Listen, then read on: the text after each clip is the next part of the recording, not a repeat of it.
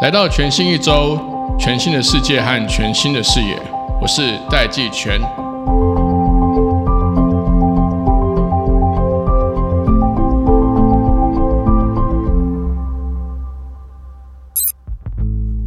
Hello，各位听众朋友，大家好，我是戴季全，欢迎回到全新一周这一集呢，我们邀请到大家熟悉的简立峰简老师来回到我们这个节目，承接着前面两集前科技部长陈良基以及刘俊成耐能智慧的这个创办人，再加上这一集简立峰简老师。组成了一个系列的 AI 三部曲。那今天呢，我们跟这个立峰聊了这个三个主题。第一个是最近非常非常呃热门，当然 AI 的这个大浪潮，大家都注意到，大家都关注 NVIDIA 创办人黄仁勋回到台湾之后，在台大的演讲，以及刚这个在 Computex 上面的一场专门的演讲。那今天我跟立峰就从这个黄仁勋在 Computex 上面的这场演讲来讨论目前。全世界价值超过一兆美金的这个资料中心，会因为 AI 的进入产生什么样的变革？在十年内会有什么样的这个新的 AI 伺服器 AI Cloud 会取代目前既有的这些资料中心？大家都知道，这个 AI 伺服器 NVIDIA 为什么会这么火红？就是因为他们现在做的这个 GPU。几乎成为了全球 AI 都非用不可一个必要的元件。这有点像是我们以前在买电脑的时候，我们都会看它 CPU 强不强。我们现在在看 AI 的时候，其中一个很大的特点就是看它的 GPU，这个 NVIDIA 它的主要的产品做到什么样的程度，可以带来什么样的效能，可以怎么样去节省它的这个能源。AI 晶片只有一种吗？还是 AI 晶片是一个类型？它可以根据不同的功用或特定的用途，有不同的 AI 晶片呢？感兴趣的这个听众朋友，也可以在听完立峰老师这一集之后，回过头来去听一下刘俊成 Albert 创办代能智慧他的想法是什么。那最后一个部分呢，也开始有越来越多人又回来讨论到 AI 这样子一个高算力需求的一个新的科技的突破，对于量子电脑的需求技术的这个演进，会对 AI 产生什么样的加成效果呢？最后呢，立峰老师下了一个我觉得很贴切、很重要的结论。他说：“AI 时代说不定就是开启了我们人类把大脑外包的时代。那我们人类还可以再做些什么呢？我们一起来听。”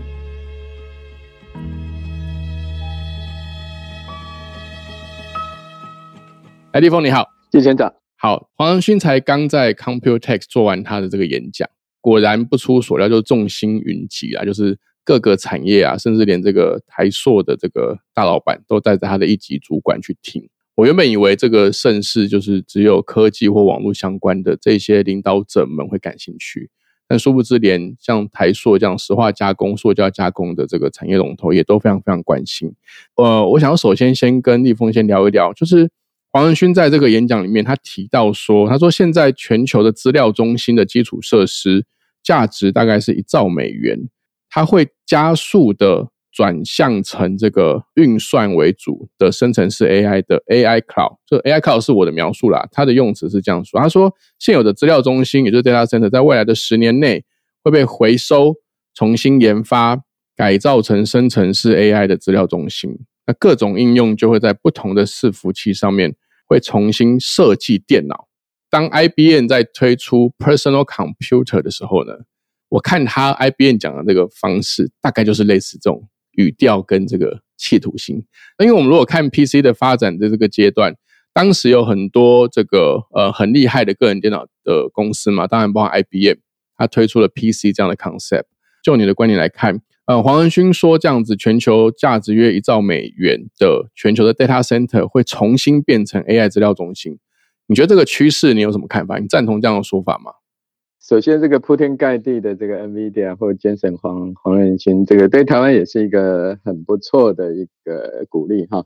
另外一个台湾之子哈，那其实也蛮像李安的，对台湾也蛮有情感的哈。这产业还是不能带情感的。NVIDIA 看起来它除了 GPU 之外，它想要卖 AI server。对，但是对于已经云端的这些大厂，比如说 Google、微软，他也认为自己已经在做 server 了。没有错，就是采购 GPU 而已。对对，所以呃，黄仁勋提的是 NVIDIA 的一个想象跟企图。那他现在布局整个看起来，为什么他会召集这么多的台湾电子业大佬，尤其是 PC 相关的？因为他要做整套 server 的输出。他说，在 AI 在资料中心里头，他想要做另外一个微软加 Intel，也就是说，它是一个整套 server 的概念。那原来它只是一个 chip 嘛，对他来讲，这是 ecosystem 跟 total solution。那这也是他的 vision。这个就要看 NVIDIA 怎么发展。可是，如果单独就 GPU 的角度来讲，它暂时也没有太多的对手哈。那呃，它本来就可以朝这个方向去努力。可是，如果我们不要特别从 Jensen 的角度来看，就是接下来生成 AI 当然大量需要呃新的 computing power。那你可以看到很多鸡蛋已经来到台湾了哈，包括呃来自 Google、来自微软的这种鸡蛋。那因为 Google 一百个服务要导入生成式 AI，你可以想见那些 computing power 都要增加很多很多。那你等一下有另外一个问题要谈量子电了哈，当然就是说那个 computing power 会不会用另外一种架构来去实现嘛哈，这个都可以讨论。所以算力的需求肯定是增加，这没有太大问题。但会不会集中在一种东西叫 AI server，还是 CPU 架构外加一种 GPU 的架构？我还是比较倾向于有一个 CPU 架构外加一个 GPU 的架构，因为 machine learning 也不是太特殊的电脑运算哈，它还是要透过一个 CPU 运算，只是它大量矩阵运算嘛。那那个矩阵运算就是现在透过 GPU 来算，我觉得这个模式 so far 还 OK。但是如果今天有一个新的 AI server，我们的说法是说，让 CPU 跟 memory 跟 GPU 距离更近更近，在一个 SOC 里头。那说不定还蛮厉害的哈，那这个有可能有 power consumption 的问题，它有可能有这些传输讯号传输问题，所以就看他去努力。但是肯定呢，大方向没问题，就是生成式 AI 会增加运算非常多。那我看到很多的生成式 AI 的集单是两倍、三倍在增加啊，在运算的这个以 CPU 的采购跟 GPU 采购是两倍、三倍在增加。这个对台湾产业已经是好消息，所以我在生成 AI 通常讲一句话，就是说，呃，立即性产业受益的大概只有台湾，这是一个很特别的地方。可是不要忽略的，这个卖铲子也只是卖铲子而已。对，卖铲子真的是要挖矿，矿才是重点哈，铲子不是重点哈，铲子才是第一波重点而已。对，这个是立峰讲的是当时这个西部拓荒啦。后来其实真正产生的加州的两大产业，一个是科技业，一个是电影产业啦。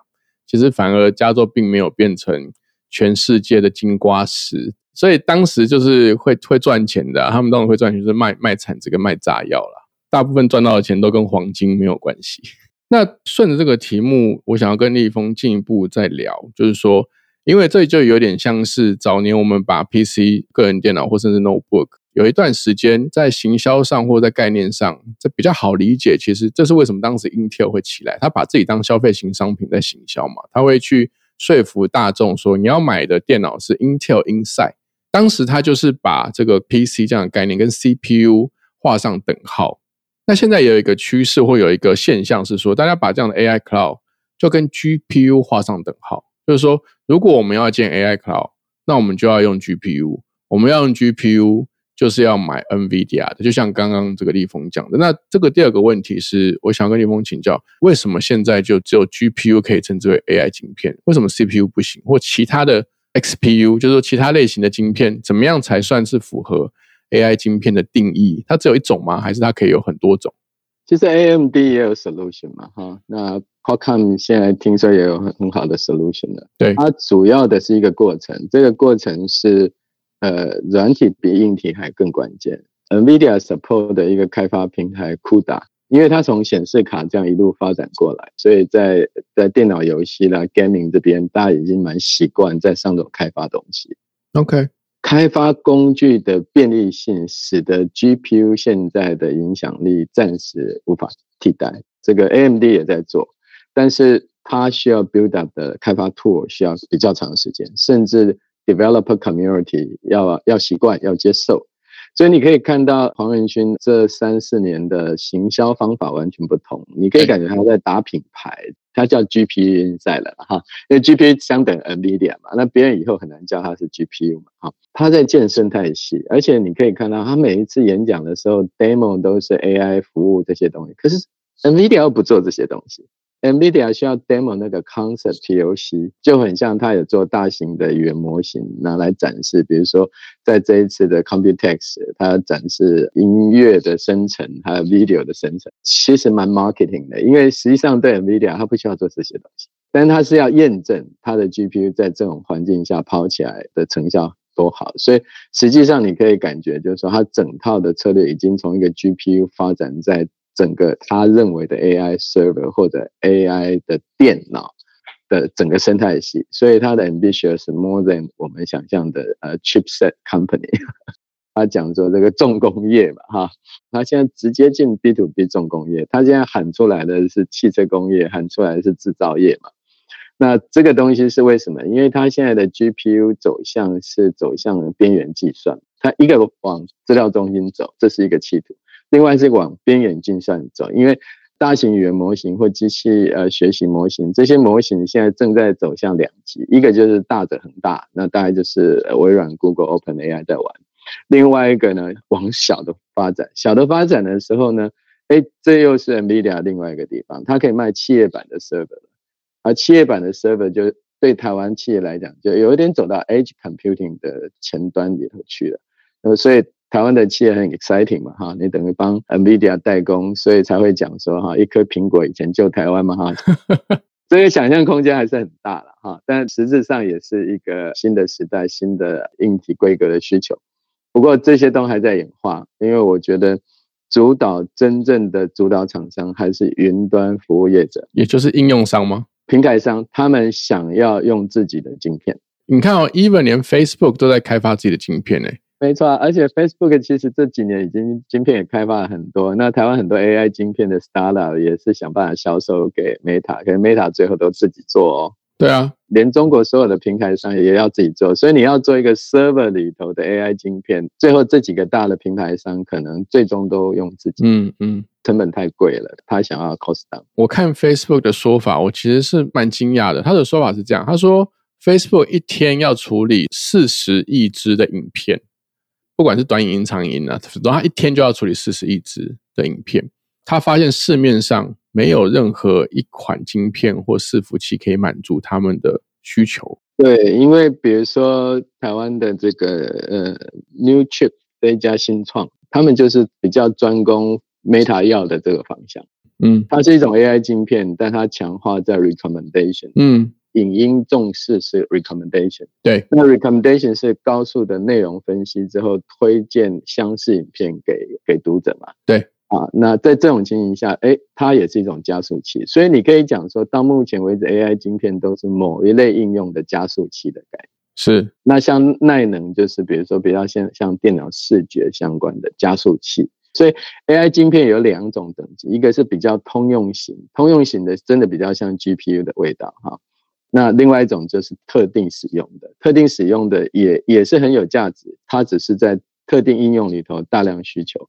但是云端服务业者哈，它都有它服务的大量需求，这一个部分呢，他们自己来开发的粘着度会更好，因为他知道他需要什么。比如说他在优化他的这个城市设计里头的某一个部分而已，那这个部分他不需要告诉 NVIDIA，他自己来就好。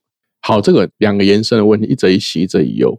就是洗的部分是说，你看，其实像 Google、Facebook、Meta，他们其实都是从软体上，应该说它是服务商起家的。就是说，它是先面对处理面对消费者用户的服务，然后才开始往后做，往后做，往后做，往后做，做到比如说频宽不够，他去他去弄频宽，他去弄海缆，然后现在这个晶片没有办法符合它的效能。可是台湾是完全没有一个脉络的哦。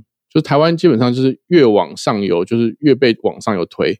这个就是我们呃一则以喜以以忧嘛哈，对，喜跟忧也很久了，所以始终没办法改变了。呃，但但这个喜也也一直都出现哈，呃，这个比较神奇了一点哈，忧通常就解不了哈，会恶化，可是喜还一直存在，这很奇怪。就是我们抓住一个东西，我们有有人讲号称说我们抓住 PCB 了啊，对，主机板，因为 CPU 呃除了除了联发科之外，CPU 也从来不是台湾自己设计的。嗯，没错，对。呃，但那一台 PC 是台湾整整场输出嘛，哈。那 PC 在手机的时代被低估了，好像大家都不重视。呃，可是整个台湾 PC 供应链在 AI 的时代里头又来一次，特别是在资料中心这一块，哈。我们你可以看，我们现在股票涨最多的都是做 server，没做也号称他去做 server，所以大家全部。电子五哥突然间有一些歌我不认识，怎么都变 server，都喊叫 AI server，你就可以知道这个方向跟需求。所以对台湾呃一直以喜这个好像持续下去哈。那联发科还要跟 NVIDIA 合作在电动车的这个方向里头，所以等于说需要 PC computing 算力的平台呃一直在扩散，呃这台湾的优势。可是呢呃我们新一代年轻人想要的软体服务啦，呃这个所谓的平台啦。好像越离我们越远，对，所以这也不要太难过哈。这个离大部分 G7 的国家都很远。对，中国网络非中国网络，非中国网络就是美国服务嘛。那中国网络是限缩在中国。那在大型语言模型的时代或者生成 AI，呃，中国遇到乱流，因为这个乱流看起来呢，如果你不用全世界的资料，你只用中文来训练自己的大脑啊，它不够聪明哈，不够。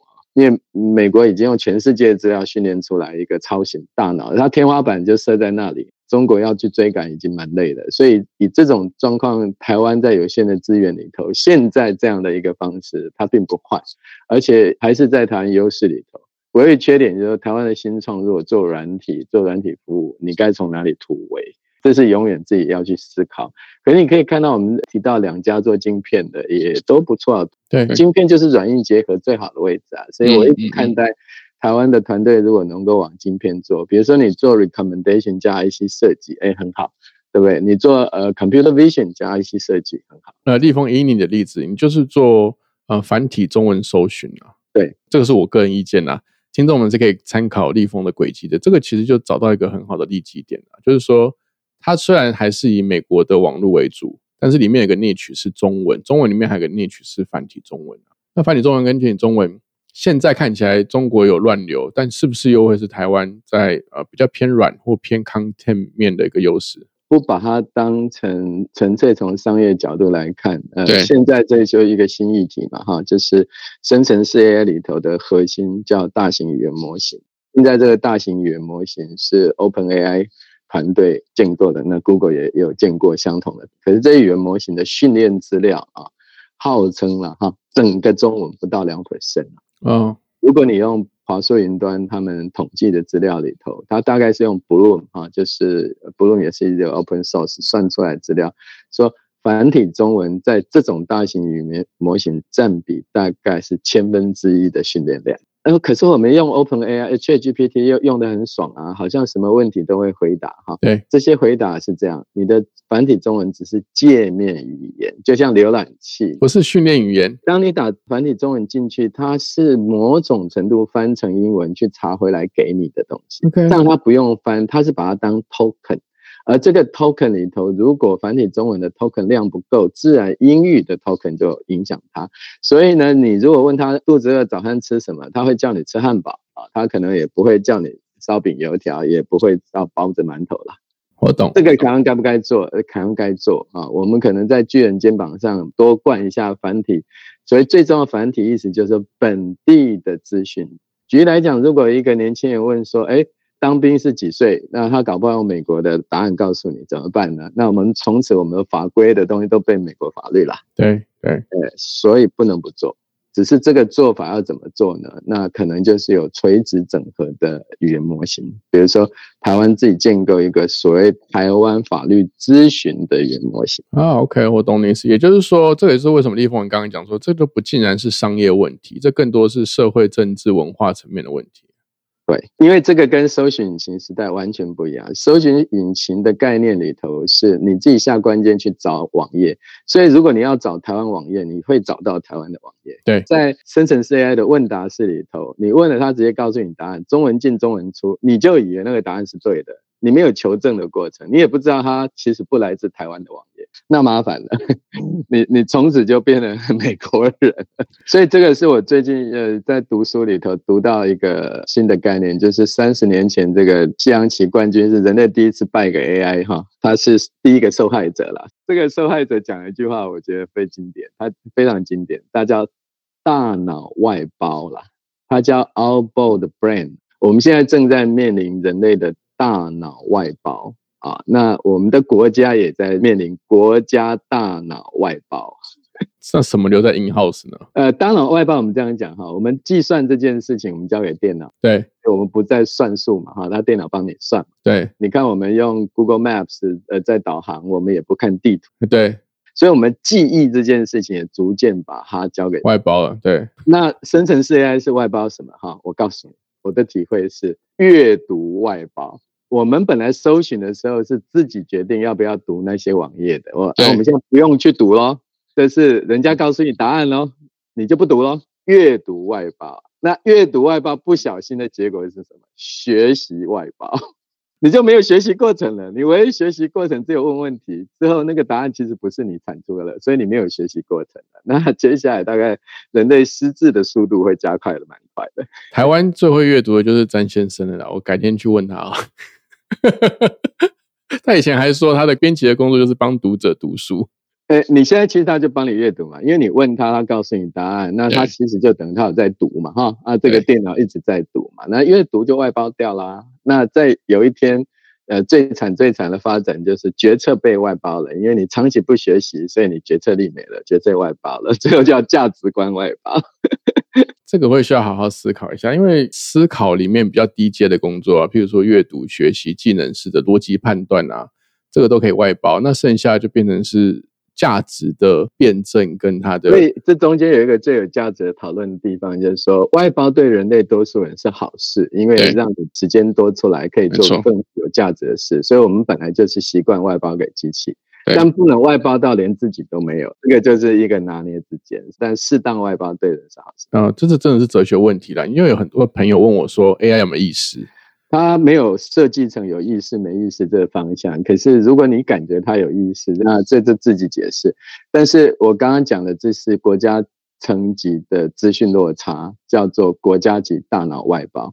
我们现在对于生成式 AI 的语言模型，丝毫没有任何主导性，跟丝毫没有任何影响力。对，我们在搜寻引擎的时候还可以抱怨说，我的网页，呃，你没有查到。对，现在 你去哪里查？每一个人问的答案不好，也没有人会 report 啊，往哪里 report？最后台湾人怎么影响？你在 Google 搜寻的时候，如果你打 NTU，他给南洋理工，你还可以 compare 一下。我们连他的资讯来源是什么，我们都介入不了。如果现在没有意识去做的话啦，以后就是完全。世界各国就要强调 responsible AI，其实这不是台湾问题，只是我们拿出来用台湾角度，是每一个国家都会有相同问题，所以他们希望它 open，希望呃被监管啊。为什么科学家这么的紧张？是因为这时候不监管，以后更难监管。就是监管就是要求发展生成式 AI 的时候，你要达到哪些哪些事情规范。你要设计规范型的 benchmark 来要求它，那台湾可能也要设计规范型的 benchmark，说这一类问题呢，这是涉及人本跟国家利益的，你也不能乱搞。好，我们休息一下，马上回来。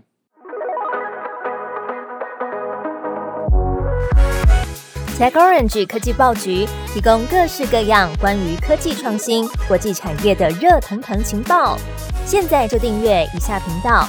在 Facebook 讨论热门话题，从 YouTube 看精华报道，让 Line App 送最新趋势给你。到 LinkedIn 关注科技社群，听 Podcast 了解决策者的思考。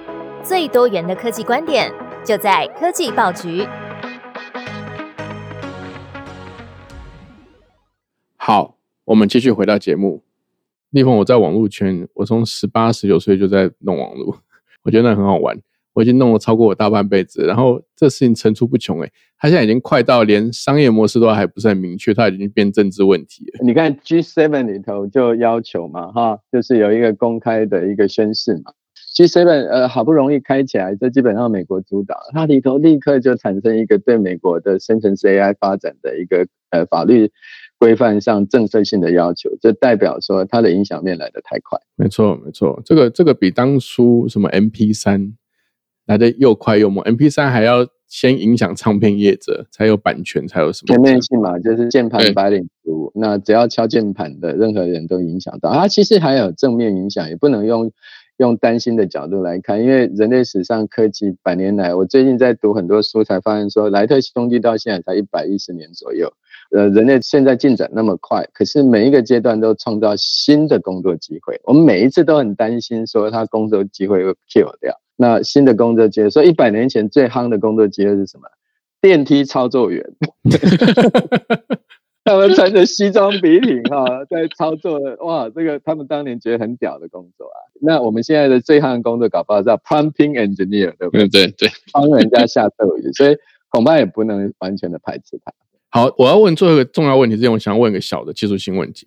前两集我在跟那个耐能智慧的这个创办人 Albert 在聊的时候啊。还有提到现在 Open AI 或者是这样 AI Server、AI Cloud 它的耗电的问题，就是说他估计用现在 Open AI 的耗电量，如果在台湾要去推这样，我们先姑且不论其他层次啊，就是要放一座 AI Cloud 在台湾，它的耗电量是几乎等于台积电的耗电量。这个估算要看怎么算，因为目前并没有一个确切估算的方法，但是有一点就是说。当你的台积电先进制程，比如说 NVIDIA 现在的 A 一百好像是四纳米制程，那你越先进的时候耗电越高哈。那个角度要怎么算？它可能是比如说每百万呃浮点运算平均耗电量下降的，但它总耗电量增加了，因为它想要做的事情变得比以前更多。所以从这种角度，世界资料中心我之前有一个数据，在生成式 AI 之前啊，他们说。大概二零二五年就可能来到八 percent 的全世界的电力消耗，但现在在哪里？哈，现在大概二三 percent 左右。所以你可以看，按照生成式 AI 下来，不小心就突破八 percent 了。全世界每年在盖的资料中非常非常多，说没有错。我我常常说，台湾人应该研究一个题目，非常非常关键，就是台积电的先进制程，如果能够把耗电减少。越多对人类贡献越大。那台积电已经说他很努力了，要不是这样，可能更严重。这是一个角度，但这是台湾人可以帮全世界的一个大题目，就是说我们在半导体先进的过程，不是生产制造过程，所以你我做出来那个晶片的耗电，这这还要跟 IC 设计商一起努力嘛？材料啊，很多都有关系。这个关键点还蛮重要。这个是提升能源使用效能的这个角度嘛？但在应用的角度。我们本来大家都在台湾，本来就缺电嘛。这个缺电是说否制造业啦，否工业用电、民生用电。这个角度比较不会有问题，是因为我们台积电东西都卖出去的多哈，自自己放在台湾用的少，所以大致上全世界资料中心，呃，好像去年前年是两三百座新增的，在台湾可能也只是新增一座左右，它其实并没有到那么的大。好，那这个就是我想要问的那个问题。那台湾需要增加这个 AI 资料中心吗？应该不见得需要，是因为实际上在任何应用里头，他都说倒是全球备援。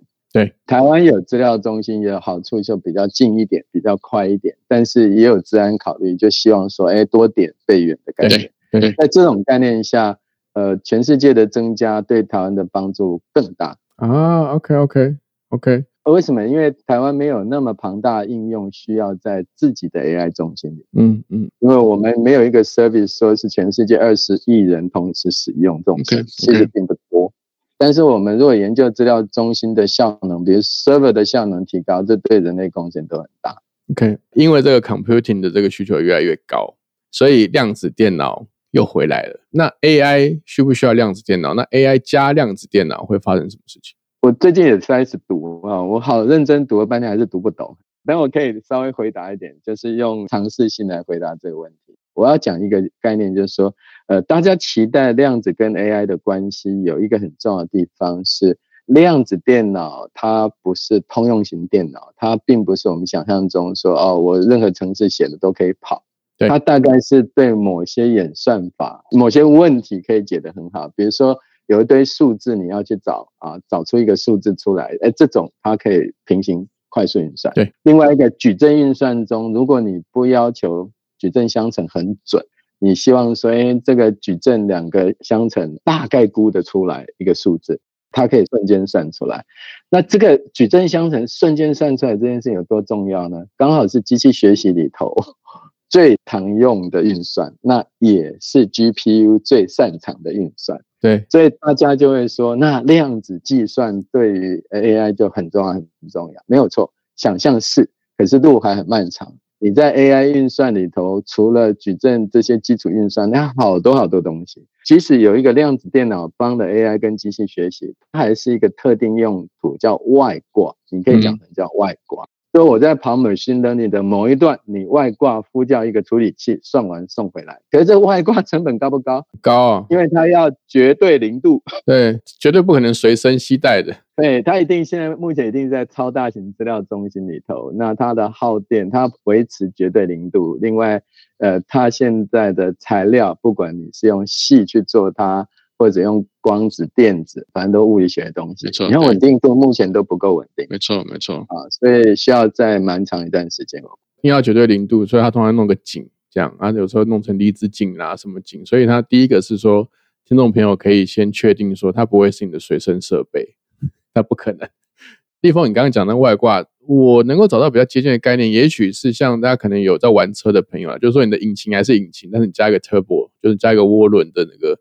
增速期，可是那个涡轮要盖一个很大很大的窟窿。对对对对，而且它那个，因为它量子运算，它很容易就出错。因为它是从不同角度，它那个不像我们的那个硬碟写好就在那边，它随时都在变，所以它有可能你要一直要去纠错，一直把它还原成它原本正确的东西。它整个量子基本呃概念，它不是个子哈，它不是个粒子，它是个状态，就零一都是几率的状态，所以。它状态稍微变动一下，它的答案就哎瞬间完全都不一样，所以呃稳定度是它的挑战。那当然推动量子的人都很乐观了哈。那这个产业界有极端的乐观派跟极端的悲观派。那很明显，如果是两个派都还存在的话，这不是短期明天他就看得到的。像我刚刚聊一聊，我就觉得我应该开始不要去鼓励小朋友去想他要去做什么职业，因为那个职业都实在是太不安稳了，你知道。可能五到十年前，我还会常常跟林志成辩论说，到底让孩子学两种语言是不是好的？我一直迟疑啦。他一直觉得说要让孩子学英语跟城市语言，我会怀疑是因为我对于世界未来的未知性是很尊敬的。我会觉得孩子比我要理解这个世界的距离要近，因为那是他的世界，已经不是我的世界，我跟他有时间差。那现在看起来，学城市语言跟学英语。即便要学，他的角度已经不太一样。他也许不是技术层次或能力层次的学，他可能是透过这个学习来理解一些东西。这样，但是我刚刚在跟立峰聊一聊呢，我就越来越觉得，在这样的过程里面，会不会这个世界会需要越来越多的科学家？也就是说，他其实是要去探索知与未知的过程，才会有这个 value 嘛？就像贾博士，他其实很早的时候他就说，接下来利润只会存在创新之中。它不会存在市场规模或是经济规模这种东西。生成式 AI 这一次给我们的一个新的概念，甚至回想到整个人类发展历史里，我们强调人本这整件事情，就每一个人都有存在价值，每一个人都应该去贡献的概念，它就是二战后才有的。在二战之前的数十万年的人类里头，只有生存的可能性。对，所以大家不会考虑人本，但现在人本这个价值在生成式 AI 里头又显得非常渺小。每一个人的能力居然这么简单，一个几率的计算啊，一个猜字接龙游戏就把你能做的大部分都做掉啊。那这个又要让人类重新思考。可是我看呃西洋棋棋王的那个深度思考的书，他最后给我一个很好的 take away。他最后的说法是这样，他说人类因为会做梦。那这个做梦，他假设机器不太会做梦，人类会做梦，让梦想实现。所以，我们透过机器的智慧，让人们可以去处理更难的事情，让更难的事情实现。大概是人跟机器的协作或合作里头一个方向。可是那个人们呢，是那个勇敢的人，对，那是少数人啊。那就像莱特兄弟当年一样。那其他人呢？应该还是有一个基本工资了哈。搞不好以后就是政府发嘛，对。对，好好过生活，那我们很可能一生就成为呃数据学习中的一个数据量。我懂。现在好，这是我们一个新的时代。今天非常谢谢立峰来到节目跟大家分享，我相信很快又会再邀请立峰来到节目中跟大家来聊聊。谢谢立峰，谢谢。